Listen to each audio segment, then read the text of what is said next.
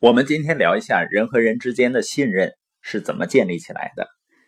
那建立信任之前呢，你得先连接一些人，社群呢是一个非常好的方式。建立社群引流的过程，你可以理解为是把人存在你这儿的一个过程。那为什么要存人呢？你发现银行是很赚钱的，他就是把很多人的钱都存在他那儿嘛。很多人怕有风险，所以也把钱存到银行。然后呢，等着钱贬值，把自己呢存在单位，然后呢再把自己用时间换的钱再去换商品，也就是把自己再存在沃尔玛、家乐福，存在中移动、联通、中石油、中石化。也就是说呢，我们变成会员去消费。你发现那些最成功的企业，实际上它是存了最多的人，也就是最多的消费者在他那儿消费。而绝大多数消费者呢，他们整天想着就是如何去省钱，没有想着如何把消费者也存到自己这儿。在以前呢，可能建立一个消费群体是很困难的事情，但是现在社群时代，我们每个人都可以很轻易的做到了。你可以通过一个内容，通过一个核心的价值观和理念，就能把那些想法相同相近的朋友聚到一起。有的朋友可能会说啊，我性格很内向，我不擅长和人建立关系。实际上，你只需要确定这样做是不是有价值，然后去做就可以了，你就会越来越擅长。永远都不要找借口。虽然说很多人找借口的技术已经修炼到炉火纯青、登峰造极了。我们先看人和人之间的关系都分为哪几类？总共呢有五类。第一类呢叫陌生人。第二类关系呢，就是认识的人；再进一步呢，就是熟悉，变成熟人了。那第四层关系叫信任。我们每个人呢，可能都会有很多熟人，但是能够彼此非常信任的人，是不会少一些。那第五层关系呢，就叫忠诚的人际关系。而这五层关系呢，它是逐层递进的。我们通过社群呢，是可以过滤出来志趣爱好跟你相投的人。这本身呢是打下了非常好的信任的基础，但是要想达到真正的信任呢，还需要一层一层的递进。也就是说呢，还得从陌生人到熟悉。那我们想想看，我们是怎么从陌生人到认识一个人的？是不是在某一个场合，或者是在微信群里面，我们加了好友？那当我们之间交换了三到五个基本信息。比如说呢，叫什么的，做什么，在哪个城市？你发现，当你了解了一个人的基本信息，他也了解了你的基本信息以后呢，就算认识了。以前呢是互相交换一个名片，现在呢互相加一个微信就可以认识。但是两个人并没有建立起真正的信任关系，而且很可能过几天彼此就忘了。如果你不做一些记录的话。这个时候，两个人的关系实际上是非常浅的，几乎呢就是过眼云烟型。那我们再想想，我们身边那些熟悉的人，我们是怎么从认识进一步到熟悉的呢？一定是见面的次数，或者通过微信交流的次数。你发现所谓的熟人呢，就是你感觉对他很熟，原因只能是你更了解他的更多信息。也可以说呢，你会了解一些半公开的一些信息，比如婚姻的状况啊，他的爱好啊、家庭啊、职业呀、收入啊，他喜欢看的书啊、眼镜片的度数啊、得意的经历或者最喜欢做的事儿、孩子的一些情况。你有没有发现啊？你去车行，很多的销售顾问或者房产中介。他们在客户交流的时候，往往会把客户留更多的时间。那这个时间是干什么呢？就是用于交换更多的信息。有的时候只是闲聊，但是这个闲聊是很关键的，因为更多的信息就会使两个人变得熟悉起来，从而产生情感上的连接。很多商业的谈判，包括一些猎头公司去挖角，实际上它的成功率最高的时候。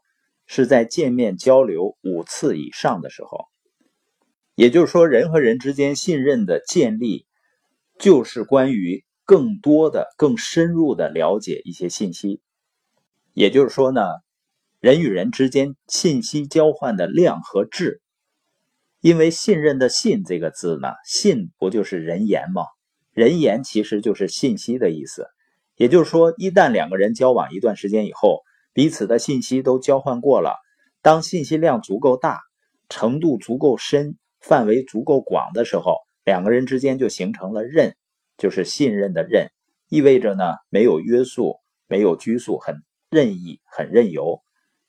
所以呢，最简单的来说，和人们建立关系没什么奥秘可言，就是多交流、多交换信息。有的朋友可能呢，还是觉得自己不知道应该说什么。是问呢，还是等对方说？因为在生活中，大部分人啊，他在人际交往中都是比较被动的。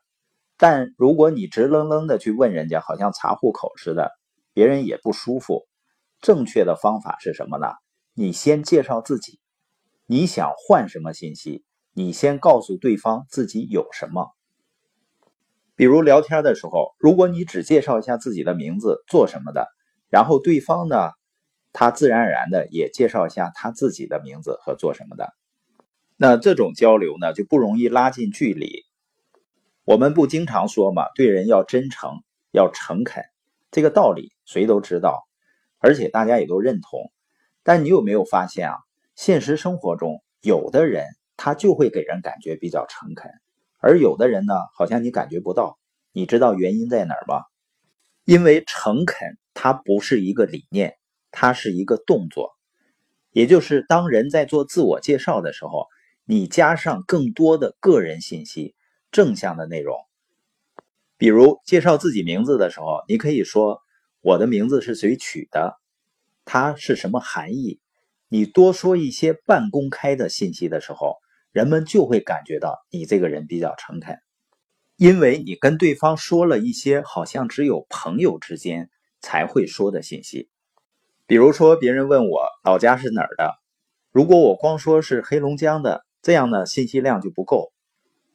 如果我说我是黑龙江的，从小呢出生在宝清县，父母是那边的支边青年，所以呢在农场出生，然后长大，到十四岁呢回到了伯利县，出来了这么多年呢，一到东北菜馆，有的时候还容易点那个酱茄子，虽然油比较大。你发现你把自己的一些喜好也都告诉对方了，你在问对方是哪儿的人的时候，你觉得他会说出什么样的信息啊？他就不会单单的说自己是湖北人，可能也会介绍一下自己的一些喜好啊，喜欢吃什么。那你们之间的信息交换的量和质就提高了，熟悉度就会加强了。所以交换信息的时候，你想换什么，要先告诉对方自己有什么。多说几句自己的情况，这样聊天过程中呢，就会找到共同点。因为人都喜欢喜好啊、想法和自己相同相近的人。另外，人比较熟了以后呢，适当的透露自己的一些个人的信息，是拉近彼此距离的最好的方法。我前段时间在天津呢，和一个房产中介闲聊的过程中啊，他就聊到了他应该在七八年前在沈阳就买了一套房子。因为那个时候他觉得呢，沈阳房子比较便宜。我说：“那你房子是不是买合适了？”他说：“没有，那时候买呢四千多一平米，现在呢两千多一平了。因为那块人很少，因为要一起再等一个人，所以我们继续有一搭无一搭的闲聊。在无意中呢，他就聊起，他也准备在天津再买一套房子，但是由于自己资金不够，有可能呢就是在外环以外买。”那现在呢，看中了一两个，还不是特别满意，所以他就决定再过三四个月，然后呢自己再买。你像他提到自己多年前买的那个房子，房价跌了，然后自己现在呢准备买，但是钱不是很够，这都属于比较隐私的问题。但他聊完这些呢，就无形中会拉近我们之间的距离，让我感觉到呢，他是非常诚恳的一个人。当然，在人际交往和交流的过程中，我们并不是说你要用太多的技巧。我还是相信人和人之间真实和坦诚是最有力量的。另外呢，我们想要和更优秀的人去交往，还需要注重自己的外在形象，因为我们如果很努力，输在形象上就不值了。有的时候，自信心也会影响我们和人们交流的效果。自信呢，也是练出来的。越是不敢表达的时候，越应该表达；越没自信的时候呢，越要和那些有自信的人去交往。然后呢，我们内心的力量就像肌肉一样，不知不觉呢，可以锻炼的越来越有信心。我们前面提到了关系升级，从认识到熟悉，关键呢是交换信息的量和质。另外呢，在交换信息的时候，你想得到什么信息，你先给出什么信息。而适当的一些个人隐私的信息会增加彼此的信任度。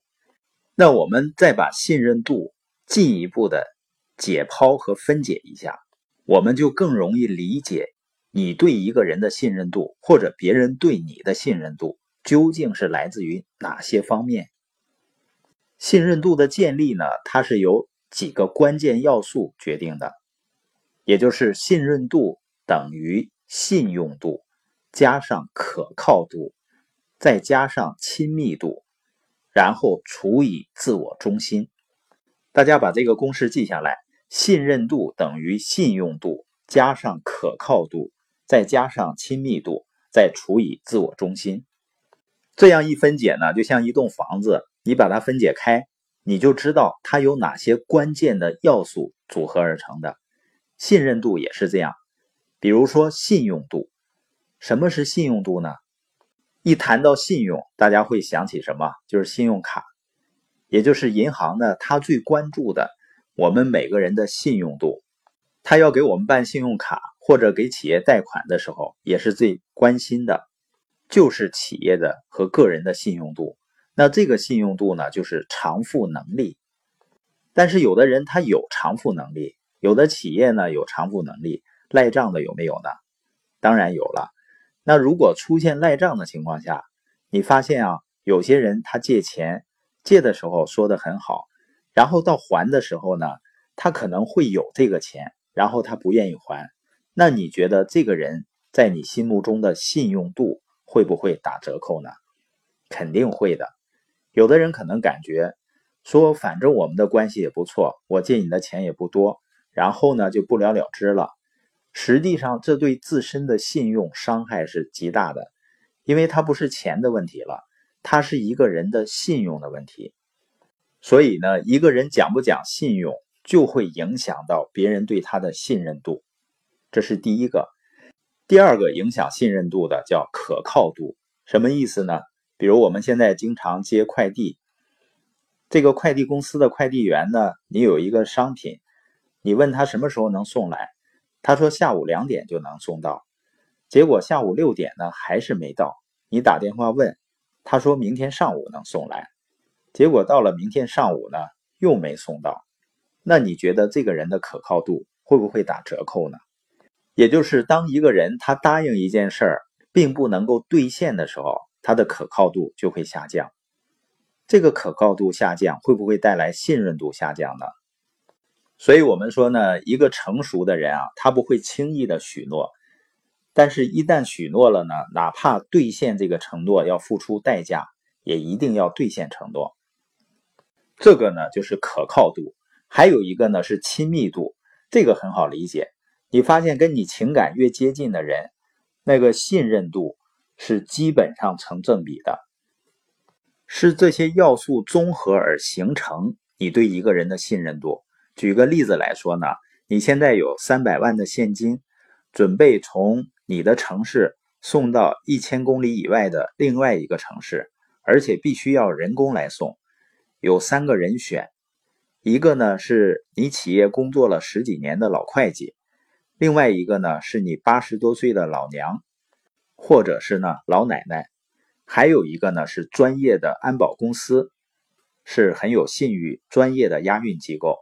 那你会请谁呢？从信用度和亲密度的角度，好像是应该请自己的妈妈或者奶奶，但一般我们不会选择让他们送，为什么呢？因为可靠度不够。因为这个年龄呢，他可能到了地方，他都忘了自己来是干什么的了。那会不会请老会计呢？你会发现，你脑子里在衡量选择谁的时候，是这几个因素在起作用：信用度、可靠度和亲密度。如果是三十万、五十万让会计送呢，应该没什么问题。但是三百、五百万呢，在可靠度上，有的人可能就会有些思考，有些动摇。那这里面还有一个除以自我中心。这是什么意思呢？也就是说，信任度等于信用度加上可靠度加上亲密度，还要除以自我中心。比如说呢，这三百万只能由你两个哥哥其中一个给送去。那大哥呢，每次你们聚会的时候，他总谈论着要有钱了怎么孝顺爸妈，而且平时呢总愿意去帮助兄弟姐妹。而二哥呢，他总说呢，等我有钱了以后。我要送我儿子出国留学，平时呢也不愿意帮助别人。那你会选择谁去送这三百万呢？我想多数人可能会选择大哥。为什么呢？你会发现，当一个人是以自我为中心的时候，自我为中心越多，给人们带来的信任度就会越少。你发现建立社群呢，实际上就是首先关注为别人创造价值。这样呢，我们就开始从以自我为中心，变成以他人的需求和利益为中心。这时候是最容易建立起和人们的信任关系的。所以在人和人交流的过程中呢，也多谈论对方的需求。那信任度的建立呢，除了多交换信息之外呢，我们要从信用度、可靠度、亲密度和处以自我中心上多下功夫。